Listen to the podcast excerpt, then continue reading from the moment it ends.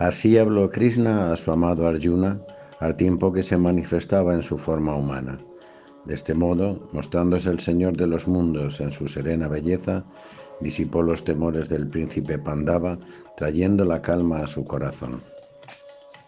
Oh Krishna, cuando veo la hermosura de tu cara humana, atraído por el candor de tu belleza, mi alma se tranquiliza y mi corazón se serena.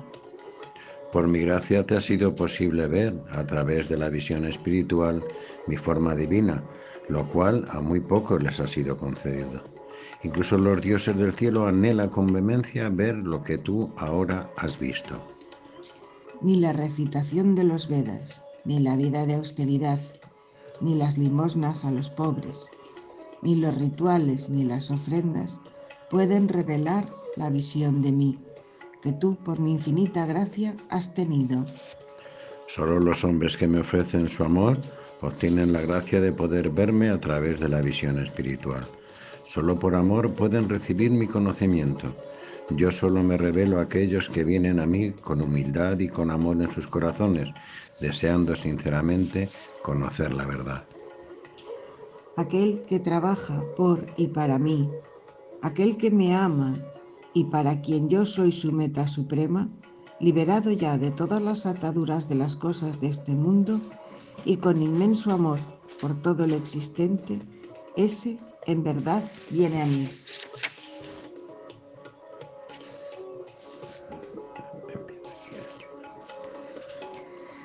Entre todos aquellos hombres que te adoran, oh Krishna, dime, ¿quiénes son los mejores devotos? ¿Los que adoran en tu forma física como Dios manifestado en forma humana? ¿O aquellos que te adoran como luz pura de tu forma imperecedera? Aquellos que me entregan las riendas de su vida, adorándome continuamente con su amor. Teniendo en mí una fe inamovible, estos son los que yo considero como los mejores devotos. Mas aquellos que aman al eterno, infinito e imperecedero, como mi forma en manifiesta, la energía omnipresente que estando más allá del pensamiento no puede ser abarcada por la mente humana, el constante e inmutable. Aquellos que llevando una vida en armonía con su mente controlada, amando por igual a todas las cosas que existen, regocijándose en el bien de todas las criaturas, en verdad también vienen a mí.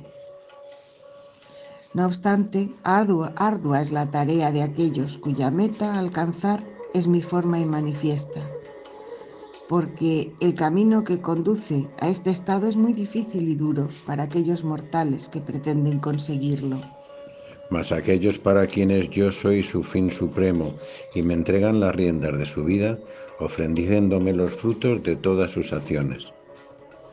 Aquellos que con amor puro meditan en mí y me adoran, muy pronto quedarán libres de las influencias del océano de Maya. Ya no son muertos en vida, pues libres están ya de la muerte, y al entregarme su vida a mí. Pon todo tu amor únicamente en mí y entrégame tu mente. De este modo, en verdad, encontrarás mi vida eterna.